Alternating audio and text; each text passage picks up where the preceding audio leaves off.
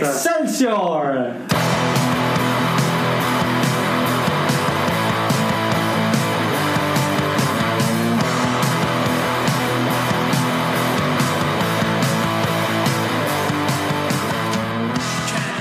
Bienvenidos al su nuevo episodio de Release Podcast. Eh, un podcast que está causando estragos este, en toda la. En mi bolsillo. También. Este, que, perdón por no ponerle ahí el, el aviso de letras explícitas. Este, si nos están oyendo por primera vez, sepan que van a oír muchas chingaderas. Bueno, no, creo que en este episodio no. Porque, Va a estar más. porque este es un episodio Más póstumo. solemne, Más creo yo. Además, hoy hay cuadro Uber chico. Este, hoy solamente me acompaña Juanpa, la columna vertebral de este, de este podcast, de la nueva etapa de este podcast. Hola, ¿qué tal? Un poco, Enfrente- un poco consternado.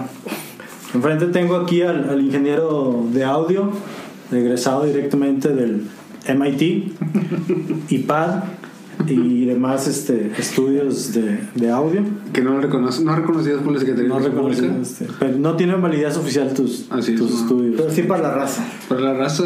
Para la raza, sí. Algunos. Pues sabemos que ahorita estás ocupado también mezclando ahí unos, unos discos de rap este, de, de una banda del Carmen. Sí, sí, sí, sí. Traen influencia de Illy Vanilli y Vanilla Ice. No, pues van a pegar. Sabemos que van a Es pegar. un éxito ya. Sabemos que los 90 vienen nuevamente, entonces están y. En forma de fichas. Seguramente quien hará las portadas de estos, de estos discos será el otrora diseñador de la escena hardcore en Monterrey, Underground. ahora convertido en uno de los mejores diseñadores este, de origami aquí de Monterrey, el buen Jesús Quiroga, que, que ya ha regresado desde un par de, de podcasts, este, ya totalmente recuperado Recargado. y sin vesícula. Sí, me sigo ya pesando menos. ¿Cuántos gramos menos? Acabo- me acaba de salir un recuerdo, güey, de hace como dos años que fuimos a cenar a. ¿Cómo se llama este lugar de Alfonso Reyes? Beer Box. Ajá. Bien flaco, güey. Pero pasado de lanza, güey. Y yo me veo bien gordo porque me está chingando unas pinches costillas, güey. Así. Órale.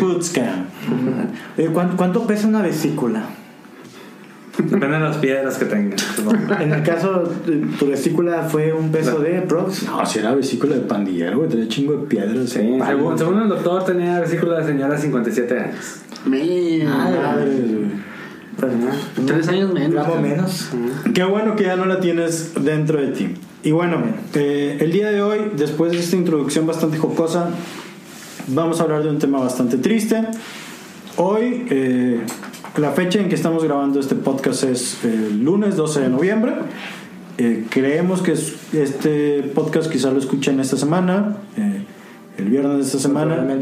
Y el día de hoy tuvimos una noticia muy triste. A eso del mediodía falleció, se dio la noticia del fallecimiento del gran Stan Lee, este, el padre del cómic moderno en muchos casos, así lo vemos muchos. Y el día de hoy vamos a rendir un pequeñísimo homenaje desde, desde este Modesto espacio. homenaje. Un, un muy modesto homenaje desde este espacio. Uno muy simple, diría yo. Y bueno, eh, hay, hay- hay muchas cosas, ¿no? De- de- A ver, Héctor, para quien No no va al cine en los últimos 10 años 10 años. No ha leído ninguna historieta. o más, no. Sí, hablamos de 15 años con, con las primeras películas Sí. de cómics. Sí, sí. ¿Quién es Stan Lee? Stan Lee. ¿Quién fue? ¿Quién fue Stan Lee? Stan Lee fue el creador de un sinfín de personajes de Marvel Comics, entre los que se encuentran eh, los Cuatro Fantásticos, Ay, se quedó por ahí. Hulk, Thor, Iron Man, X-Men, Daredevil, Doctor Strange, Inhumans y Black Panther. Y aquí no tengo a Spider-Man, hazme el pinche favor. Este, él los creó en los 60, fue el responsable de todo el éxito, creo yo, que tuvo Marvel Comics. El resurgimiento. El resurgimiento del cómic. Y fue el encargado de hacer de los cómics, creo que parte del imaginario colectivo, que ahorita, como dice Fon, ha dominado la taquilla los últimos 10 años fácilmente. Y que dominará dentro de 5. Yo creo que ya empieza a haber un agotamiento de, de eso, pero creo que estos 10, 15 años sí han sido cómics, cómics, cómics. La era, la era del cómic ha traído a pantalla. De hecho, en el 2008 le dieron la medalla al Premio de las Artes por su contribución precisamente a- a- al mundo de las artes estadounidenses. Hay personas que dicen que hay dos, solamente dos formas de folclore netamente estadounidenses. Uno es el jazz y el otro es el cómic de superhéroes. O sea, Las historietas que conocemos. las historietas cómicas, exactamente. Eh, porque de ahí en más, toda la onda del folclore que hay en Estados Unidos, pues viene mucho de inmigrantes y de ese tipo de, de cosas. Eh, pero estas dos son formas reconocidas como, como formas del folclore estadounidense. Y definitivamente Stan Lee creo que fue uno de los más grandes precursores de esto. Eh, suena algo ridículo, suena algo tonto, pero yo estaba en una junta cuando, cuando me enteré de la noticia y la verdad es que sí me... se me salieron las de cocodrilo. Este, me ha tocado, y creo que esto es parte de ir creciendo, me, ha tocado despedirme de algunos ídolos. Me acuerdo, por ejemplo, cuando falleció Cerati, me dio para abajo. Cuando murió Chris Cornell, no podía creer que, que Chris Cornell, el cantante de Soundgarden, había fallecido. Cuando me dijeron la noticia de que había muerto Gabriel García Márquez, también fue así como que muy fuerte. Pero hoy estúpidamente la noticia de la muerte de Stan Lee sí fue algo que, que me pegó y me pegó muchísimo. Los, los que saben, y creo que de esto es algo que hemos comentado desde que empezó el podcast, eh, yo soy el más fanboy de- del, del grupo. eh, y eso tiene que ver en parte no solo por, por la ciencia ficción y todo eso, sino más que nada por, por los cómics. Los cómics de Spider-Man y de X-Men, creo que para muchas personas de nuestra edad este, fueron los que los empezaron a formar. Sobre todo porque somos de una edad en que nos tocaron las caricaturas de Batman, la serie animada de Batman, la serie animada de los X-Men en los 90, la serie animada de Spider-Man en los 90, como que fue nuestra entrada al, al- al mundo de superhéroes. Y a partir de ahí muchos agarramos como que, que- la espinita de seguir leyendo este, eso. Pero bueno, creo que es momento de, dar un poquito de paso a lo que es este pequeño homenaje a Stan Lee, que nació el 28 de diciembre de 1922, por lo cual este año cumplía 96 años, con el nombre original de Stanley Martin Lieber, este, eh, que después cambió su nombre a Stan Lee y lo hizo su nombre legal. Eh, nació en un momento difícil de economía en Estados Unidos y aplicó el nepotismo porque creo que su hermana o su tía o su prima estaba casada con el editor de Time Mill Comics, una editorial de cómics que más que hacer cómics de superhéroes, lo que hacía era cómics de western, de horror, de romance, de guerra. No existía el género de superhéroes tan amplio como lo conocemos actualmente, pero sí existía obviamente la distinguida competencia que era Batman, Superman, Flash, Aquaman, Linterna Verde, Todos de la casa editora de DC. de DC, Que eran los que tenían como más presencia en, en aquellas épocas. Pero curiosamente, este, no sé qué nos quieres decir tú de eso, Juanpa. No, bueno, mira, eh, Stan Lee, como tú lo mencionas, yo consideraría que es uno de los íconos de la cultura pop más influyentes del siglo XX. Inclusive algunos lo han estado comparando mucho con Walt Disney, eh, porque ha- han marcado un, un, hi- un hito en la cultura pop eh, norteamericana, podríamos llamarlo así, pero sin embargo ha brincado fronteras, ¿no? Y bueno, Stan, eh, Stan Lee ha estado desde muy chico involucrado en el tema de- del cómic, como lo, lo comentas. Él creció durante la época de la recesión, ¿no? este, allá por los 30, era, era un niño que tenía que trabajar porque creo que su familia se las pasaba muy duras, a duras penas ahí en un departamento. en Toda la familia vivía en un, en un solo en un departamento. departamento, entonces él tenía que trabajar y tenía que buscar, este, eh, tenía varios oficios, eh, era, en las mañanas estudiaba y en las tardes trabajaba medios turnos en una fábrica de pantalones y La de Lee, ¿no? así es. De ahí, de ahí el nombre. Bueno, ajá, entendí la referencia.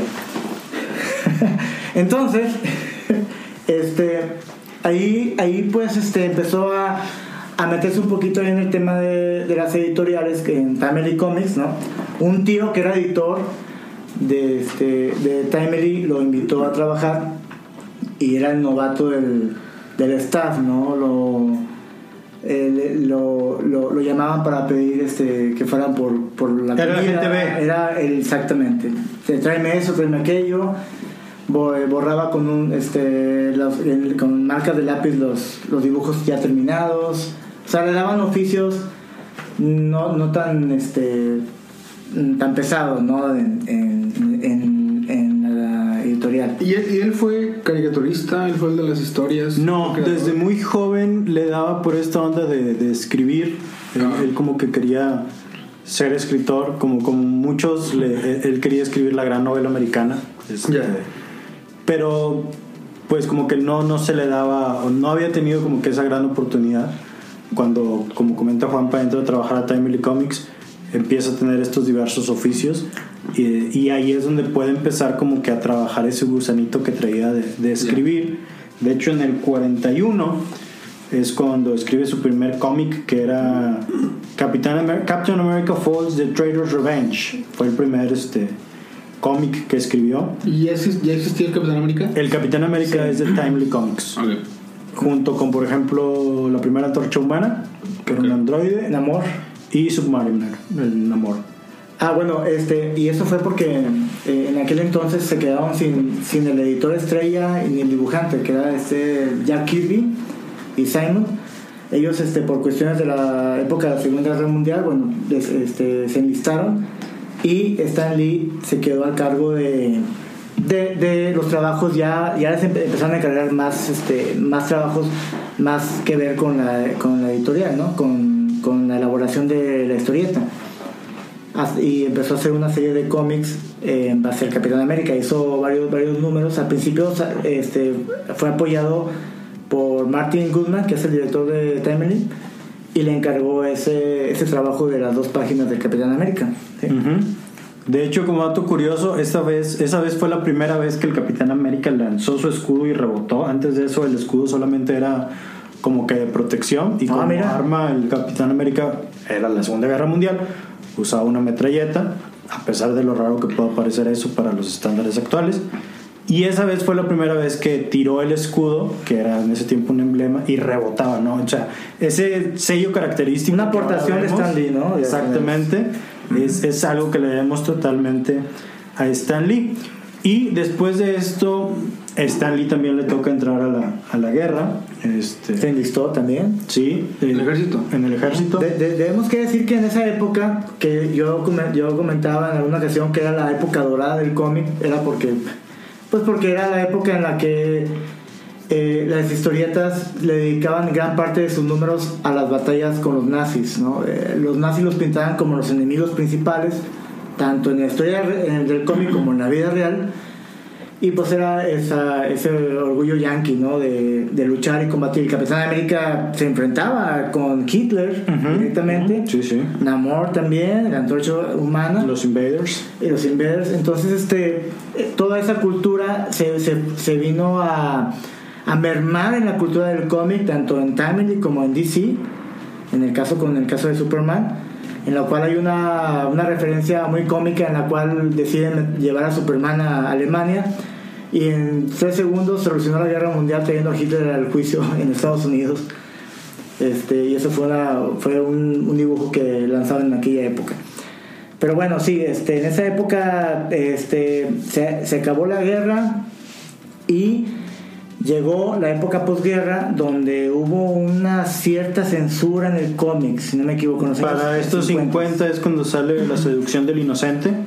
Este Ah, sí. libro que hablaba acerca de cómo los cómics eran una, una mala influencia para los, los, los jóvenes, que está es el responsable de hablar de esta extraña relación entre Batman y Robin, por ejemplo, por lo cual se fue censurando cada vez más lo que podía hacer Batman, lo que podía hacer Superman, lo que dio como resultado historias cada vez más ridículas de estos superhéroes, donde veíamos que Batman se la pasaba viajando por el espacio resolviendo problemas, eh, Superman era un personaje cómico hasta cierto punto, y eran historias que, que- que se alejaban de, de la oscuridad, por ejemplo, en un principio que tenía Batman, ¿no? O, o- o- o- o del patos que tenía Superman con esta onda del superhombre. Y precisamente fue por eso, por el comic code que, que sale en esos momentos, que se van alejando de, los orígenes y que precisamente por eso ya no lograban como que conectar con los, con los lectores. Había gente que había crecido con cómics, pero los cómics que se estaban haciendo en ese momento ya no les hablaban porque seguían como que estancados en un lenguaje muy infantil. Esto hasta los 60, a inicios de los 60, donde Stan Lee cansado de este tipo de cómics de western, de horror, de romance, de guerra, eh, piensa que ya es momento como que de salirse de, de- la editorial cuando le encargan que se que, que- que- cree un, un nuevo equipo de superhéroes, ¿no? Y su esposa, John, le dice que bueno, si ya te vas a salir de esto, pues ¿por qué no haces un cómic como a ti te gustaría? Este, al fin, si no pega, pues ya te vas a, a dedicar a otra cosa. Stan Lee se lo toma muy, muy en serio y el siguiente cómic que crea es este Fantastic Four, los cuatro fantásticos. Ok. Tomando la antorcha humana, ¿es uno? No. Eh, la primera antorcha humana era un androide sintético. Ah, ok. Sintético. Sí, sí, era un hombre sintético. Eh, No se quemaba, pero era sintético. no, precisamente por eso. Oh, mira, era técnico. Este, y toma precisamente eso, eran los 60, y una de las cosas que hace Stan Lee es tomar lo que pasaba en ese momento. ¿Qué, qué estaba pasando en ese momento en Estados Unidos? La- la guerra guerra espacial. Exactamente. La ¿Qué hacen? Eh, a lo mejor no nos recordamos de- de- del origen de los Cuatro Fantásticos, pero los Cuatro Fantásticos precisamente rompen la ley. ¿Por qué? Porque ellos quieren ganarle a Rusia en, en- en- en la guerra espacial. Y así que rompen la ley, se suben al cohete que habían construido y son los primeros que llegan al espacio. Y lo dicen literalmente, somos los primeros, le hemos ganado eh, a, a los rusos. Lo, con lo que no contaban era con los rayos cósmicos, what the fuck, este, y que esto les iba a dar poderes. Y de entrada cambia el concepto de lo que era un superhéroe, porque ahora es una familia que no tiene identidad secreta, porque Red Richards, Sue Storm, Johnny Storm, Ben Grimm, desde un momento fueron los cuatro fantásticos, que deciden solamente por el hecho de tener habilidades superiores a las humanas, hacerse superhéroes. No hay un trauma como en el caso de Batman, no son los herederos del trono como Namor o ese tipo de cosas, eh, perdón, como Aquaman. Y eso empieza a generar este, un montón de cambios, ¿no? Empieza a venderse muy bien el cómic de Fantastic Four, este, y la editorial lo que dice es, necesitamos más de esto. Y algo que hace Stan Lee y que va a ser Su sello. su sello, exactamente, es crear héroes con pies de barro, con, con defectos, con, con problemas. Más humanos. Exactamente. Antes de esto, creo, creo que los cómics están como que en dos polos. Y, y son válidos totalmente. Y esto lo hemos visto, por ejemplo, en, en las películas de, de DC, no tan afortunadas. Por un lado tienes estos dioses que caminan entre nosotros, como la Mujer Maravilla, Superman. Superman, Aquaman. Aquaman, prácticamente dioses, con esta super fuerza y Intocables. Intocables, alejados de la humanidad. Y por el otro lado, lo que haces es mover la balanza completamente al otro aspecto. Este adolescente que no tiene para pagar las deudas, que vive con su Sí, que tiene los problemas comunes que cualquier otro chico puede tener. Exactamente. Y lo cual se- fue el éxito que, que arrolló con ese tipo de historias que la gente se identificaba. Los, los adolescentes se identificaban con los personajes. Se puede decir que, que exploraba más el tema del, del personaje eh, fuera de su máscara, creo yo. Eh, eh, ya, ya no solo querías ver las aventuras del tipo enmascarado, también te interesaba ver qué pasaba con, con lo En su otro, vida. ¿no? En su vida, exactamente. Porque por, un par- por una parte tenías a Spider-Man que peleaba con el Doctor Octopus, pero por otra parte tenías a Peter Parker que quería sal- invitar a salir a Betty Brant y no sabía cómo. Y el chavo que, que, que leía eso es, pues qué chido Spider-Man, pero también yo estoy en esa situación en que, en que Sí, quiero ver esto. Y era bien interesante. Una de las escenas que más recuerdo era Spider-Man cosiendo su traje porque se le había roto en la batalla. Nunca se le había ocurrido a alguien que, que, pues un traje se podía romper Claro. y que él tenía que, que remendarlo, no puedes llevarlo a, a arreglar, ¿no? Hacer chambritas. Exacto. Y utiliza muchas cosas este, que ya venía utilizando. Hulk en un inicio, Hulk solo se convertía en Hulk durante la noche. reminiscencia completamente de los cómics de terror que escribía antes, donde en la noche te conviertes en hombre lobo, o salen los vampiros, o este tipo de cosas. Que también Hulk nace a partir del miedo a los rusos, porque es un ruso el que sabotea la bomba. Ok. Este, y por eso ca- causa la explosión de rayos gamma y Bruce Banner se sacrifica. Bruce Banner, o sea, B y B. Esa es otra, otra Peter. Parker, P, P. Matt Murdock. O sea, eh, un, un sello distintivo de, de Sí, claro. Es de que los, el- los nombres, Primer se- nombre, el primer- el el- primera palabra se repite, ¿no? Del, Primer letra. de- de Peter primera- Parker, eh, Red Richards, Matt Murdock, Bruce Banner, eh, Betty Brandt, JJ Jameson, Susan Storm, Susan Storm. Johnny Storm, no, menos Johnny Storm. No, no, pues ahí pues Ahí no puede, ni, ni Ben era- Grimm, tampoco. Tampoco. Falló, ahí le falló. Pero sí era, era, era algo este, característico de, de él hasta cierto punto. Ajá. Y, y es ese tipo de cosas la que está bien chida. Iron Man. Iron Man también es capturado durante la guerra, con la guerra de Tony Corea. tampoco tiene esa, esa ley. esa- No, no, no. Esa regla de la letra. de la Y palabra. empieza a meter esos elementos, ¿no? Hay, hay, una, hay una anécdota muy famosa, por ejemplo, el racismo. ¿Cómo metes el racismo en los cómics? Sin poder hablar de negros y blancos en ese momento. ¿Qué hizo? Creó a los mutantes. Que él en un principio quería... Hay pensar que decía que habla Panther. ese- Esa es otra. Él, él en un principio quería, y es una anécdota que contaba mucho, que decía que, que él llegó con su editor y de que, mira, tengo este nuevo equipo que se llaman los mutantes. Este, y uno tira rayos por los ojos y el otro esto y el otro. Y que no, nadie va a saber que es un mutante, hay que cambiarle el nombre. Ah, bueno. Tienen poderes extra, el profesor es Javier. Este, ah, pues a lo mejor son los X-Men, los hombres X, ¿no? Y fue con el editor de que, ah, sí, X-Men suena chido. Güey, no sabes que va a ser que es un mutante porque vas a saber que es un X-Men, ¿no? Era lo que platicaba él. Y, y empieza a, a meter este, este tipo de, de cuestiones, ¿no? Daredevil con esta onda de, Ser ciego. de, de ser ciego, ser pobre, Tiene una discapacidad. Hell's Kitchen, o sea, eh, ¿qué decía? Era un superhéroe que tenía todo en contra y a pesar de eso era un superhéroe, ¿no? Este, yo, eh, algo ibas a decir de Black Panther, ¿no? Que de hecho eso es también bien interesante. No, no, digo, este, que, que fue un. Fue el primer personaje, yo diría, importante en la historia del cómic que este, no es el típico hombre blanco. De hecho, él fue el primer personaje, el primer superhéroe negro, Así, sí. pero pues obviamente pues, era un rey, era el rey de, de Wakanda. Este, luego ya vendría Blade, ya vendría Luke Cage, que ya eran estadounidenses. Y una- unos años más adelante. Sí, sí.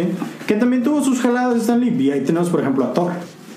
O sea, Que es un dios del trueno. o sea eran, eran los 70, ¿no? O sea, también está. Era la época gro- groovy. Sí, exactamente. Doctor Strange, por ejemplo, también, el maestro de las Eso fue muy psicodélico. ¿no? No sé cuántas pasones de LSD se, se echó el Stan Lee para Er- er- Eran los 60, o sea, hasta cierto punto. Era la psicodelia, todo ¿De lo que era, ¿no? que el Batman ideas, abogó. Según esto, él ni siquiera fumaba, o sea. Eh, pero, pues digo, una cosa era lo que decía y otra cosa lo que hacía. Y incluso tenía como que esta inteligencia hasta cierto punto de negocios, porque llegó el momento en que dijo que, eh, ok, eh, DC tiene a la Liga de la Justicia, y tiene a Batman, tiene a Superman, tiene a, a todos sus grandes héroes. ¿Qué podemos hacer nosotros? No podemos meter a los X-Men porque los X-Men ya existen. Y es un que- grupo ya Exactamente. establecido. Así que lo que hace Stan Lee es que crea a los Avengers. Super amigos. Ah. Este, y, y- y en los Avengers tiene esta genial idea de que vamos a regresar a un héroe que es técnicamente de Marvel, aunque no sea de Marvel, porque en ese tiempo todavía era Timely, y regresa al Capitán América a, a- a- a- a- a escena. Era el, el héroe vintage. Exacto. El y, vintage. y se le ocurre todo esto de que estuvo en animación suspendida, que lo encuentran los Avengers, que estuvo congelado, que el suelo de super soldado le, le permitió vivir y todo eso. Y pum, o sea, lo trajo de Lo vuelta. revivieron. Exactamente. Y eso es así como que, o sea, se le ocurrió todo eso. Está bien De chido. hecho, hay muchas cele- celebridades que admiran, han admirado a Stan Lee. Por ejemplo, este Alan Moore, él se considera un fanático de los Cuatro Fantásticos. De, de hecho, a raíz de los Cuatro Fantásticos fue por su gustillo por hacer historietas. Y así como celebridades como él está también George R. R. Martin, que es el, el escritor del, De Game of Thrones. Game of Thrones, Ah, qué loco. que lo cual él dice que él considera inclusive mm, mayor importante Stan Lee que Walt Disney, porque él, Stan, Lee, eh, Stan Lee creó un multiuniverso de personajes que se integran y que hoy en día siguen vigentes. Tan así que en el 2019 vamos a esperar dos películas importantes, Mm, sí. Que es la, la culminación de Avengers, Avengers. Infinity Wars, Capitana Marvel, que bueno, esa no es personaje de, de Stan Lee, creo. No.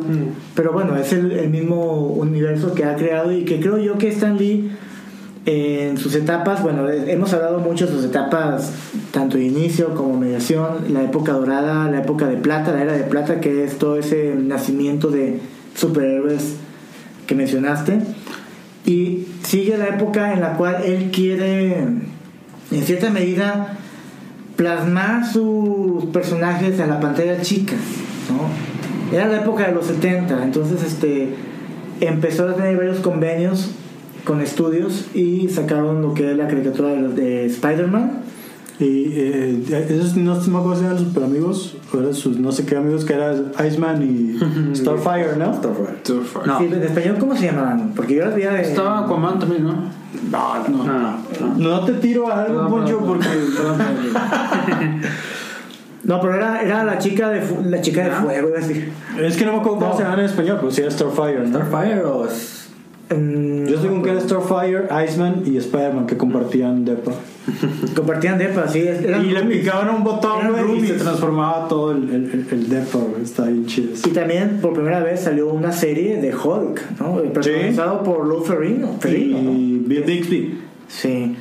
Tin, Que- tin, tin, Que tin. también salían algunos cameos eh, Sí. Stan Lee. Thor. Fueron los primeros Ah, sí. cameos eh, en la serie de Hulk. Así Ah, es. qué loco. Y de ahí, pues me, me imagino que. De, sí, de ahí ya siguió, ya siguieron de frente. Pues creo que en alguna ocasión comentaste que no son de nada al azar el hecho de que siga Stan Lee en los cameos en las películas de Marvel. Él, él también tenía cameos en los cómics. Aparecía en, en los cómics, como que rompía. Él se metía como si fuera un personaje Fíjate en los que cómics. O sea, y apareció en varios durante muchos momentos de, de los cómics. O sea, no es así como que de grapa que luego hiciera esto. Ahora, Claro. un poquito a lo mejor egocéntrico, sí, quizás, pero pues también digo, tú los creaste hasta cierto punto, ¿no? Eso está muy, muy chido. Que muchas personas, de hecho, creo que por eso tienen presente a, a- a Stan Lee, ¿no? Por, por este. Por sus cameos en las películas de Marvel, que hay algunas en las que no sale. Recordemos, por ejemplo, ahorita me decían que no salió en las de. En X-Men, eh, en X-Men la primera generación, pero ahí por cuestiones de salud, que él- se estaba grabando la película en, en una localidad muy lejanas y él no pudo asistir. En X-Men eh, Wolverine tampoco sale.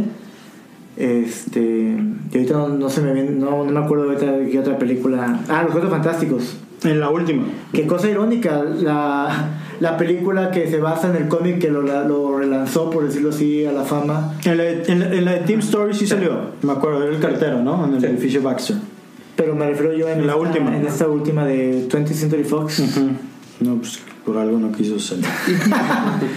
Pero bueno, es que muchos, muchos hablamos de Stan Lee como el precursor del cómic. Obviamente ha habido grandes, grandes personalidades como Bob Kane, que es el creador de Batman.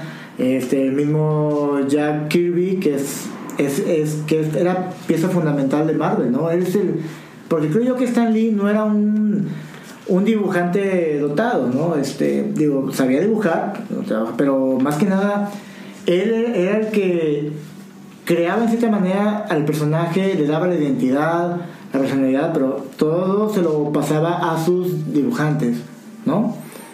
Sí, ellos, es que también el problema llegó el momento de que eran tantos los cómics en los que estaba a cargo que lo que hacía era como que unas reuniones donde decía, ok, este es el nuevo número de Daredevil, esto es lo que tiene que pasar en el, en el nuevo número, Que es el, que Así empieza. método Marvel. y luego le llamaron el método Marvel. Ajá. Y ahí el dibujante lo que tenía que hacer es, ok, tengo que tener un inicio, un desarrollo y un final. Y lo tengo que meter en tantas páginas. Así que, y no hay diálogos. Así que, ¿qué hago? Dibujabas todo y luego ya cuando lo, lo tenía dibujado, ya iba con Stan Lee y Stan Lee lo único que hacía era rellenar el, diálogo. O sea, y eso hacía que el, que el dibujante tuviera mucha participación Por eso eh, muchos eh, eran eh, en, en- en los, en los créditos venían acreditados a los dos, porque era dibujante e, e historia.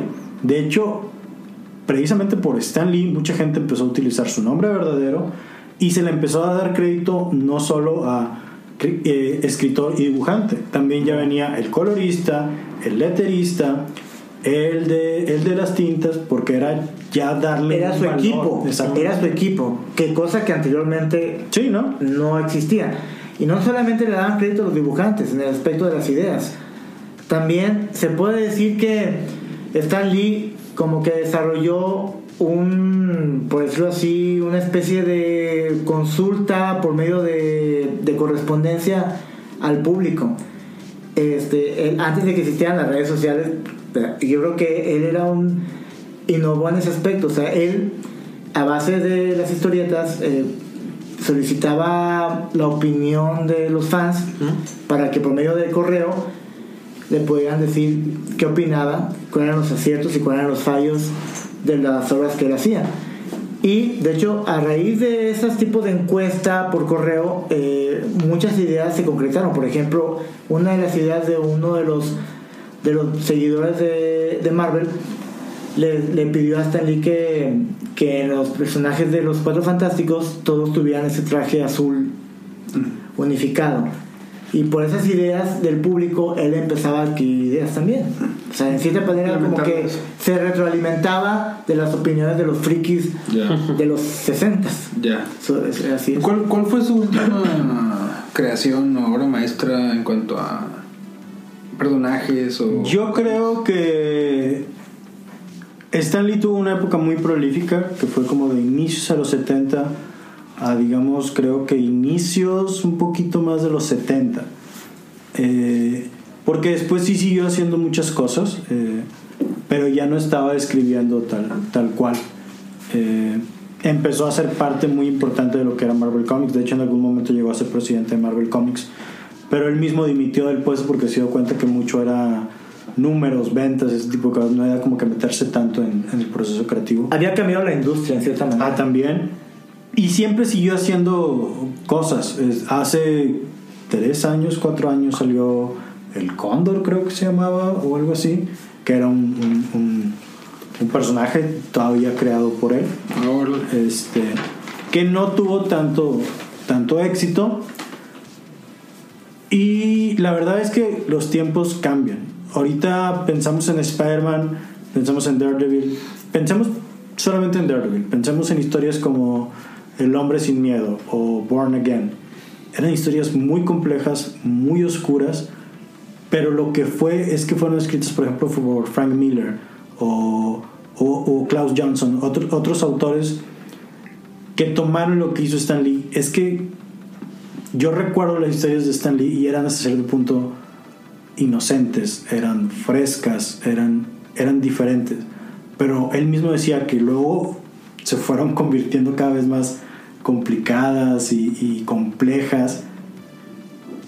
Y está bien, porque creo que cuando creas algo, y tú eres experto en esto, Poncho, en, eh, en iniciar un proyecto y luego dejarlo que crezca. Este, y creo que eso es parte de, de lo que, que hacía Stan Lee.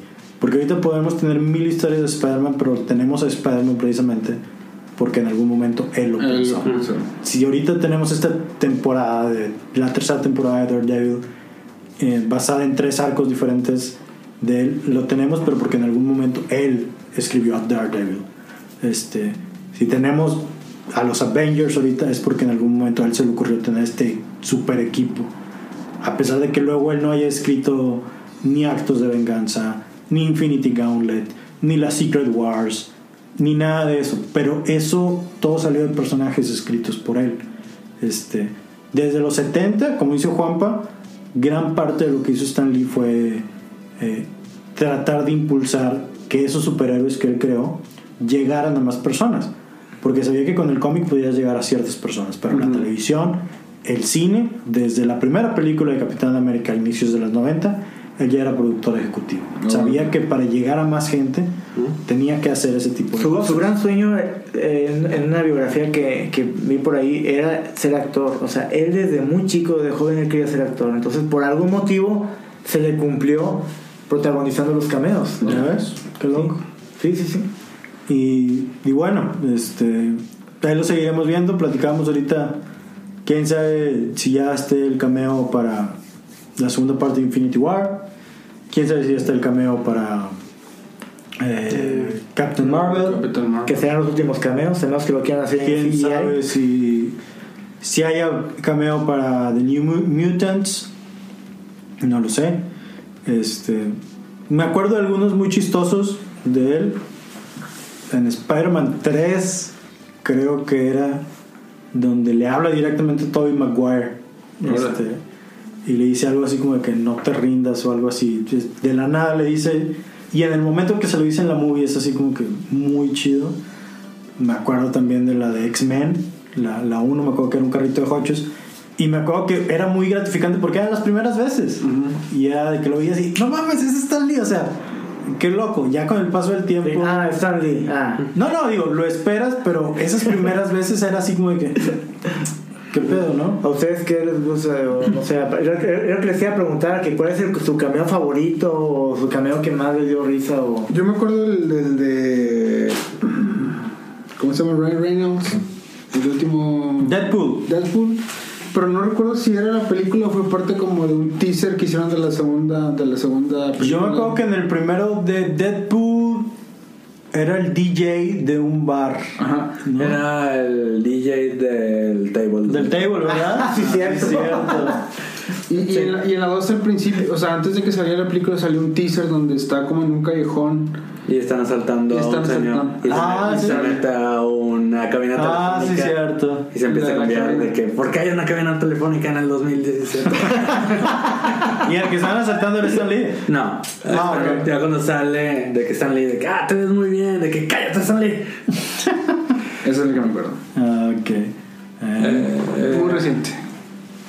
Yo me acuerdo de, Thor Ragnarok que lo hace de, barbero, ¿no? ah, es el que le corta el pelo, ¿no? Sí. A, a- a Thor. A Thor, sí es. Eh. Con una máquina bien rara, ¿no? Con... En Avengers 2 Yo es un veterano. Cuando están En Age of Ultron, sí, cierto. que les da- ¡Excelsior! les da como un whisky o algo. Sí, Thor. Sí, cierto. Eh, en. Avengers 1 me acuerdo que es de que, ah, eres de Nueva York, ah, por favor, ¿no? Este, Infinity War era chofer, ¿no? El chofer en la de- de Peter Parker. de Peter Parker de la escuela. Ah, sí. sí, está bien chido. Hay una escena, creo que es en Amazing Spider-Man con Andrew Garfield, donde Spider-Man y Elizar están peleando en, en- en la parte de atrás De una biblioteca. de una biblioteca y él trae los audífonos, está acomodando Ah, los sí, libros y no se da cuenta de nada. De hecho, como que le va a caer algo y Spider-Man lo, Lo lo salva. Este. Y también un, un cameo inol- inolvidable, más o menos, es el de, en el Hulk, pero el de Ang Lee, el de 2003. ¿Sale también en ese? Sale junto con Lou Ferrigno, Sí. Ah, sí, cierto, que iban caminando. que van caminando una escena juntos. O sea, imagínate, o sea, dos estrellas traídos nuevamente Sí, a la pantalla. sí, 2010. cierto. Una película muy criticada, yo digo que muy infravalorada, ¿no? La de Hulk 2003. Mm, La odio con todo mi corazón. No puedo creerlo. Es muy mala. No puedo sí, creerlo. sí, sí, sí. Yo, yo creo que tiene mala fama. No, Hay que es- darle chance. No, es muy mala. Bueno, muy mala. Sí, sí. Hay, pocas películas en las que coincidimos, Juan y yo. Y esa es una. Esa es una. Sí, Entonces, sí. ¿Quién era? ¿Bana? Eric Bana. Eric Bana. El, Que la hizo bien. La hizo bien. Sí. Pero, pero. Esta edición de tratar de hacer como cómic entre cuadros. No, no, no, no, no, no, no, no. No. No. Aparte. Me gustó más que la de 2008, quiero que sepa. No, a mí sí me gusta el 2008. O lo- bueno, yo que le estaba diciendo antes de, de entrar al aire, que qué curioso que el último cameo que tiene Stan Lee es en una película de DC, en esta última que salió de Teen Titans. Teen Titans Go, que es animada, ¿verdad? No la he visto, pero me, me- me comentabas que es este. ¿Salen varios personajes famosos o algo así? ¿O solamente él? Nomás me acuerdo de él, la verdad es que no, no vi la movie. Y precisamente dice algo así como de que Que, ah, va a ser mi cameo, no sé qué. ¿Qué? ¿Es una película de DC? No debería estar haciendo nada aquí. Trabajó un tiempo para DC, Stanley. Eh, yo me acuerdo que a principios de los 2000 salió una serie que se llamaba Stan Lee imagina al universo de DC y escribe nuevos orígenes para Superman, para Batman y no me acuerdo para qué otros. Y no dudo que DC le va a dar alguna especie de homenaje en sus películas a Stanley. Mm, Yo, entre las lágrimas de cocodrilo que, que, ¿Que te cargas? que me lancé el día de hoy, no, no me da pena admitirlo.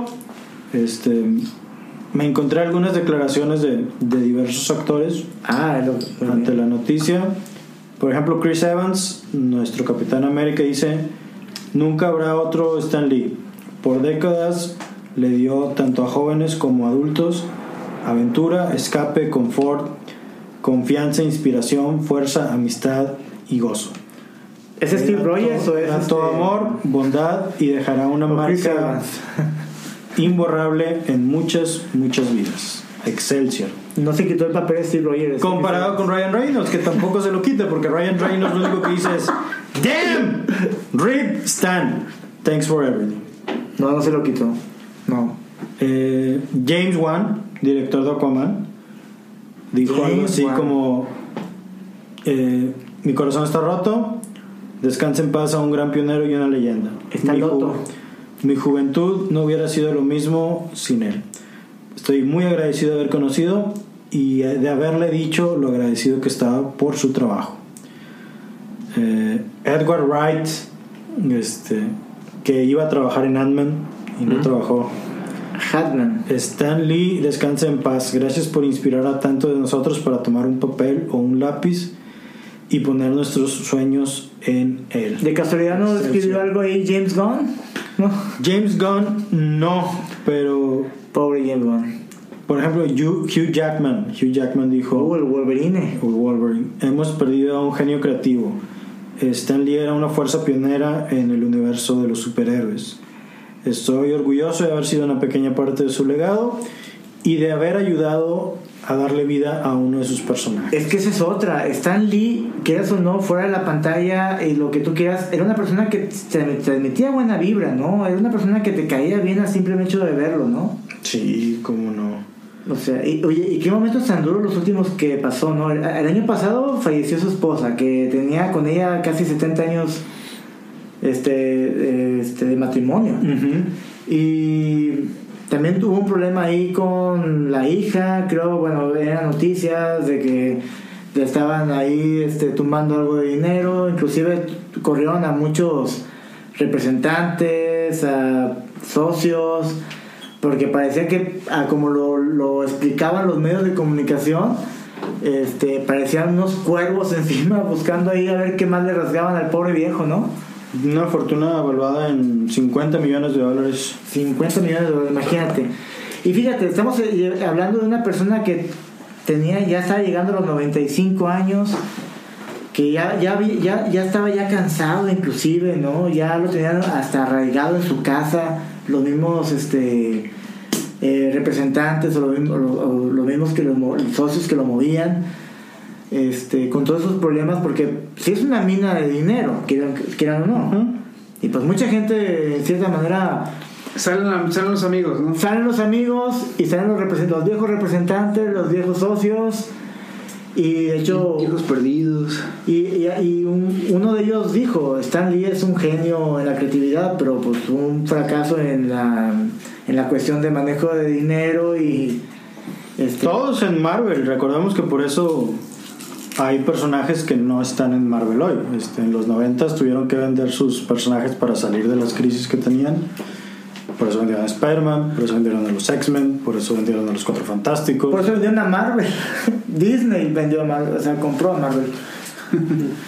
Todavía no recupera la lana que pagó Disney por Marvel. Ya, ya recuperó la lana que pagó por Star Wars, pero no por, por Marvel. ¿Y cómo funcionó eso? O sea, vender a los personajes. Vendieron los derechos cinematográficos de los personajes. Ah, ok. Sí, eh, era cuando James Cameron iba a hacer una película de Spider-Man con Leonardo DiCaprio como Spider-Man. Eh, que eso llevó a que eh, Fox hiciera la primera película que fue X-Men. Este, Que esa es otra. Stan Lee no es el dueño de los personajes. No, porque ¿Por recordemos que los escribió para, Para Marvel. estando en contratos. O sea, era un empleado. Pero eso no te quita que seas el dueño. o sea. No, no, yo eres el dueño. El creador, perdón. El creador, El creador. exactamente. Pero el- Lo que decías de, de DC, que, que DC le iba a hacer un homenaje. A ver, DC tuiteó desde su cuenta oficial. ya lo negó. Él cambió la forma en que vemos a los héroes. Y los cómics modernos siempre tendrán su marca. Su entusiasmo siempre nos recordará por qué nos enamoramos de estas historias en primer lugar. Excelsior Stan. Creo que era un personaje que, que atraía a mucha gente Sí. de su manera de ser. No se veía que era una persona este, prepotente a este grado que lo conocemos, ¿verdad? Salió, eh, por eso yo, yo decía que es un personaje de una cultura, de la cultura pop, este, que estaba en aquel- a- hasta hoy con vida, porque fuera de ahí, todos los íconos que dieron vida a esta industria del cómic ya perecieron. O sea, los de la época dorada y, y gran parte de la época de, de plata de- del cómic. Este era el único que. O sea, si, si bien es cierto que. Este, que no. que fue creador colaborador también con este otro que es este Jack Kirby. ¿verdad? Sin él no, no, no, no, no, no podrían eh, avanzar en, el tema de los personajes. Él es el que daba la, la cara al público, que lo identificaba, de que, ah, mira, es el que, que- el que creó Sp- Spider-Man, es el que creó a toda la línea de, de personajes, ¿verdad? Y hoy en día, pues bueno, se nos ha ido este grande, se nos ha ido este personaje. No sé quién esté a la cabeza, Chabelo. Eso vamos a ir viendo, pero bueno, no sé qué más quieran. Ya, ya, ya empezó la temporada, no sé si se han dado cuenta que cada diciembre este, se muere de perdido uno o dos, Ah, o, o- o dos así personajes de farándula o algo. Que este año es todo muy tranquilo, ¿no? De hecho, creo, sí, ¿verdad? En creo comparación con los anteriores que sí estuvo de... Este, No querías ver ahí las noticias porque algo... En el 2017. 2017, Este- 2016. Sí, sí, sí. Quién sabe quién. Pero ese estuvo más tranquilo, más tranquilo que los anteriores. Sí, digo, igual el señor ya Paul tenía. Reynolds murió este año. Murió este año también. Digo, ya tenía 95 años Stan Lee. Este, ya. Digo, no es así como que, ay, Una ¿qué? sorpresa. Ajá. Sorpresa. De que, ¿por qué se lo no, llevaron? no, No, tampoco, ¿verdad? Pero, pero un, un amigo, un amigo posteó en Facebook algo así como de que suena ilógico, pero no creí que este día llegaría. Y pues sí es cierto, ¿no? O sea, Ya lo a lo mejor acostumbrado a verlo en los cameos o... Digo, no era un chicuelo, estamos de acuerdo. Claro que no, claro que no. Y yo soy mucho de la idea de que los, las personas ya de cierta edad deben descansar, la neta, o sea, no hay que aferrarse a ciertas cosas. Pero De no que sé, dejó un legado, dejó un legado. dejó un legado muy grande. ¿Y qué será para futuro? No sé, no sé. Por ahí estaba leyendo que Leonardo DiCaprio quiere interpretar un papel biográfico de su personaje de Stan Lee. Y en, Stan Lee en vida se enteró. Y no estuvo también de Hay, acuerdo. hay, hay, hay, hay un mock-up de un póster de Brian Cranston, no sé si lo han visto, de que eh, Brian Cranston con sus lentes negros, así como si fuera Stan Lee, decía, la única forma de dominar el universo era crearlo. Y abajo nomás decía así como, como si el nombre de la película fuera Stanla, Stan, Ah, o algo así. Sí. Y, y era este... Brian. ¿Quién sabe? ¿Quién, quién sabe si, si, si vaya a ser? ¿Quién sabe? Le han hecho películas a, por ejemplo, el fundador de McDonald's. Mm, sí. Este, viene el Walt. Disney. Eh, ¿Quién sabe? No se llevó ningún Oscar como. Esos, esos- seguramente, esos premios que seguramente daban. va a estar en el, en el Ah, cuando conteo hacen- de, Sí, como las la- personas, sí. Porque Ah, era bueno, productor pues, ejecutivo. Pues sí. Este, pero quién sabe. Para despedir yo solo quisiera contar una anécdota. eh, que creo que fue mi primer acercamiento con los cómics. Y esto no fue adolescente, fue de niño. Eh, estaba como en segundo de primaria y me acuerdo que uno de los requisitos que nos pidieron en la escuela era eh, un cuento, un, cuento ilustrado para la biblioteca del salón. Y fuimos a Soriana, lo recuerdo muy bien, y mi mamá me compró un, cuentito, eran 10 páginas, y era Spider-Man en el asalto al museo, se llamaba. y era empezaba con Peter Parker yendo a ver a, a Jameson, Peter Parker. Y, y le decía algo así como que eh, eh, Jameson me puede asignar a, la exposición de no sé qué. Y Jameson le decía, no, tú vas a ir a la exposición del museo, que no sé qué. Bueno, y el museo lo robaba Sandman, el arenero. ¿Por qué? No venía por qué, este, ni para qué. No tenía la complejidad que tienen los cómics de Marvel. Eh, no decía nada, o sea, pero algo había en ese cómic que, que, me llamó un chorro la atención. Recuerdo muy bien la portada, era Spider-Man con una cámara. Y era, y era una cosa súper simple, este, pero eso me, eso me, me, enamoró. Este, y ese fue mi primer acercamiento con, con los cómics. Bueno, así se acaba este pequeñísimo homenaje a Stan Lee. Esperemos que les haya gustado. Eh, y pues aquí nos escuchamos a la próxima.